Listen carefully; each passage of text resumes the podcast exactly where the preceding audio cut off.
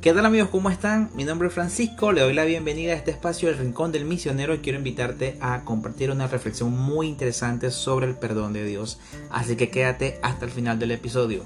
La mejor de las bendiciones para ti, tu familia, tus amigos, todo lo que te rodea.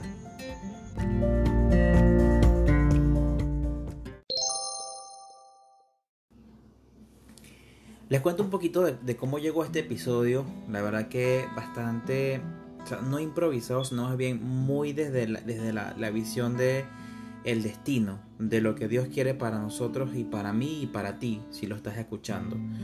El día, hace unos días estuve hablando con unos amigos de, de, mi grupo misionero para hacer como resúmenes de libros y yo recientemente me leí un libro que se llama Formando Predicadores. Entonces, este libro tiene una historia interesante y por hoy casualidades de la vida que hago este resumen para las redes sociales, un video corto como de 15 segundos. Em, la, historia mm, yo la resalté toda, tengo una página y media resaltada y decidí, decidí compartir el contenido. Así que yo estoy segurísimo porque desde, desde la, la visión de Dios, por así decirlo, o desde la perspectiva divina, siento que es de bendición para ti y para mí.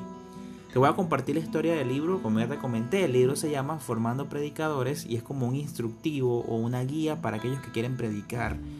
Yo que estoy en este medio predicando en el podcast me funciona muchísimo y de hecho me genera muchas ideas para compartir contenido y adicional que aprendo la importancia de preparar los discursos, de hacerlos bien y de entregar un mensaje de calidad que si bien es cierto el espíritu nos inspira para hablar de Dios, porque hablamos de Dios, no, no hablamos de la persona, es decir, no hablamos del ser que está transmitiendo el mensaje, sino hablamos de un ser superior, así como lo decía eh, Juan Bautista.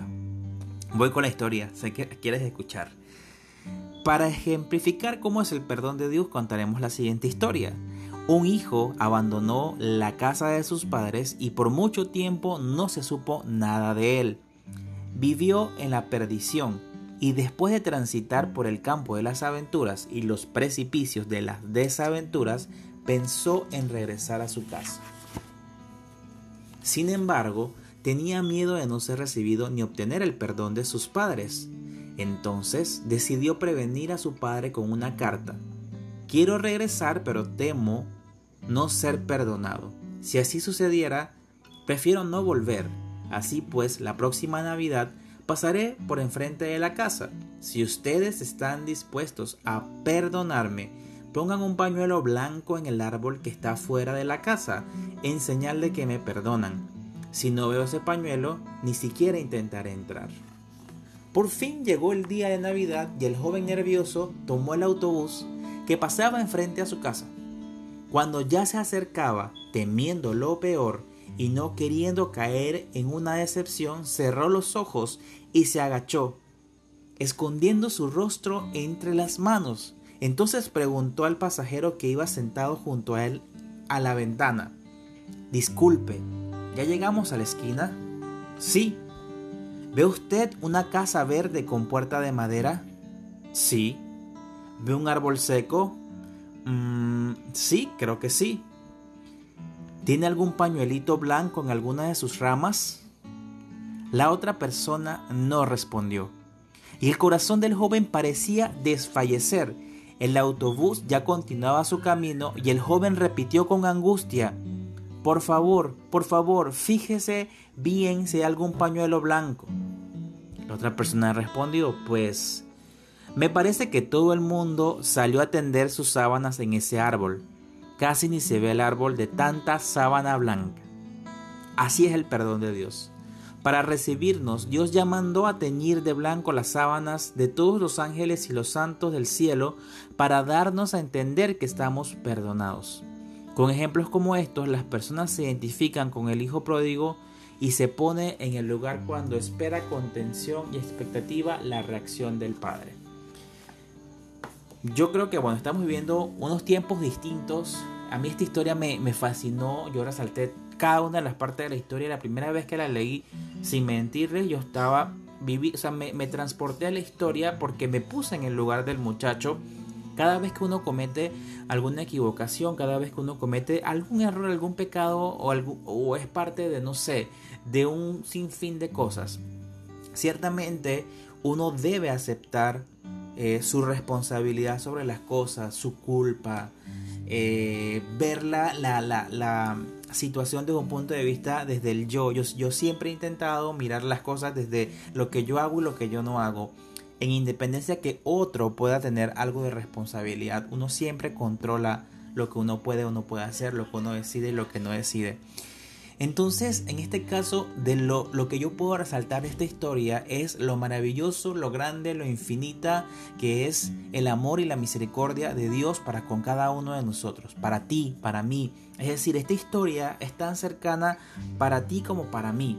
Esta historia puede ser tu historia, esta historia es mi historia, yo la asumo como mía. Y de hecho, por ejemplo, esa sábana blanca o esa tela blanca, Dios me la ha mostrado en infinidades de veces y estoy seguro que a ti te la quiere seguir mostrando.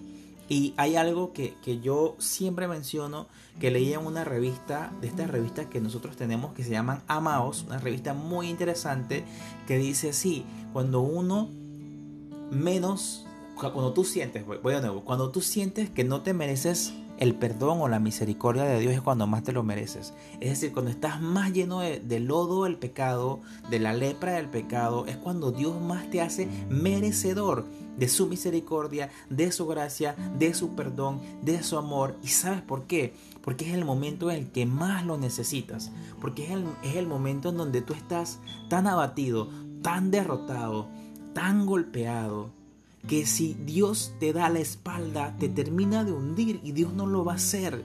Entonces, si tú en este momento sientes que tu vida está transitando por problemas como la vida de todos, que has tomado malas decisiones, que has caído en cosas que no debías caer, que estás pasando por un momento de oscuridad y hace falta un poco de luz en tu vida, pues yo te digo en este momento y te lo reafirmo que Cristo está, Dios está colocando enfrente de ti sábanas blancas para decirte que te perdona, para decirte que te acepta, para decirte que te merece su perdón, su misericordia y su amor. O sea, no, no tienes idea de cuánto te ama Dios y de cuánto es capaz de dar por ti, de cuánto es capaz de, de, de, volver a ponerse en esa cruz para decir, yo te amo. Mira, hay una frase importantísima que dice Jesús, el Hijo de Dios, cuando está en la cruz, creo que es la primera palabra, la, tercera no recuerdo bien, que es Padre, perdónalos porque no saben lo que hacen. Y él hablaba sobre ese momento en donde ellos lo estaban crucificando a Jesús y, eh, él eh, reconocía que estas personas estaban actuando de manera equivocada. Ese es Dios, un Dios que te mira y te perdona, un Dios que a pesar de que tú lo puedas estar clavando en la cruz una y otra vez te dice te perdono. Pero ojo, Tampoco es que esto es algo infinito desde una, desde una visión muy personal, obviamente. Probablemente el amor de Dios sí es capaz de perdonarte siempre, pero tiene que haber una intención de cambiar. O sea, no, no, no podemos nosotros estar en, en, en ciclos constantes del mismo tema, de la misma falla, de la misma debilidad. Debemos ser capaces por obra y gracia de Dios, por esa fuerza que viene de Dios de poder, de querer cambiar, de querer hacer las cosas distintas, de querer enfrentar la vida con una mirada en donde yo no quiero caerme siempre con la misma, no quiero tropezarme con la misma piedra. Entonces, no me quiero extender, quiero cerrar con una pequeña oración de sanación, de perdón que el Señor nos, comparte en este momento y quiero decirte que eh, pues sigas orando por por todas estas personas que, han fallecido lamentablemente en estos últimos días, por todos los que día a día quizás luchan por ser mejores cristianos. Y vamos a cerrar nuestros ojitos en este momento, vamos a ponernos en ese contacto con Papá Dios. Eh, y yo te agradezco que estés hasta este momento en el podcast, que lo estés escuchando, que estés aquí presente porque Dios nos une a través de este, de este, no sé cómo decirlo, espacio tecnológico, de este espacio virtual para compartir su palabra. Yo creo que si tú puedes compartir esta historia con alguien más, lo hagas, o sea, no te la quedes para ti, compártela. Entonces vamos a cerrar nuestros ojos y vamos a entrar en esta presencia divina del Espíritu Santo. Señor, yo te quiero dar gracias por esta persona que está escuchando conmigo el, el podcast, hombre o mujer, que, que tú has puesto aquí, Señor, para que hoy principalmente podamos pedir por sus debilidades, por sus pecados, por sus heridas, por todo lo que puede hacerle daño, pero también te queremos agradecer por todo lo que le hace bien, Señor. Ayúdanos a entender que tu plan perfecto de amor contiene estas etapas de frustración, estas etapas de desacierto, estas etapas en donde nos toca sufrir un poco para entender ese misterio maravilloso de amor que tú has diseñado para nosotros en nuestras vidas. Te damos gracias por esos desaciertos, te damos gracias por esos malos momentos, te damos gracias Señor porque eso nos ha ido construyendo, eso nos ha ido haciendo quienes somos, nos ha hecho quienes somos, Señor. Gracias por tu amor, gracias por tu misericordia. Te pedimos perdón por nuestras faltas, te pedimos perdón por aquellos que quizás hoy se están yendo de este mundo y no pidieron perdón, Señor. Te pedimos por esas almas del purgatorio que pueden estar necesitando nuestra oración para, para recibir este descanso eterno junto a tu lado y te pedimos por nuestras almas el día de hoy, Señor para que podamos tener una vida que sea digna de recordar una vida que sea digna de ti, Señor, una vida que sea auténticamente valiosa para alabarte, para bendecirte, para agradecerte siempre, Señor, y para vivir contigo en la eternidad de tu gracia divina, de tu amor, Señor. Creemos en ti, creemos en tus promesas, creemos en todo lo que nos has venido a dar y te esperamos con mucho amor. Cúbrenos con tu manto, cúbrenos con tu fuerza, Señor, cúbrenos con tu sangre y ayúdanos a confiar en los momentos de debilidad en ti, Señor, así como decía San Pablo, cuando soy débil, soy fuerte, pero por la gracia de Dios. Y somos lo que somos por tu gracia, Señor. Bendito y alabado seas. Gloria a ti, Señor Jesús. Gracias por este momento maravilloso. Te alabo y te bendigo. Perdónanos, Señor. Gracias, gracias, gracias. Padre nuestro que estás en el cielo, santificado sea tu nombre. Venga a nosotros tu reino. Hágase tu voluntad en la tierra como en el cielo. Danos hoy nuestro pan de cada día y perdona nuestras ofensas como también nosotros perdonamos a los que nos ofenden. No nos dejes caer en la tentación y líbranos del mal. Amén. En nombre del Padre, del Hijo del Espíritu Santo. Amén. Gracias. Gracias por escuchar, gracias por quedarte hasta el final. Yo te quiero pedir que, que por favor compartas con quien creas que necesite esto y que sigas dando pues gracias a Dios por tu vida, por este espacio y que el Señor nos siga uniendo pues a través de la digitalidad que ha venido para quedarse. Nos vemos en el siguiente episodio. Dios te bendiga.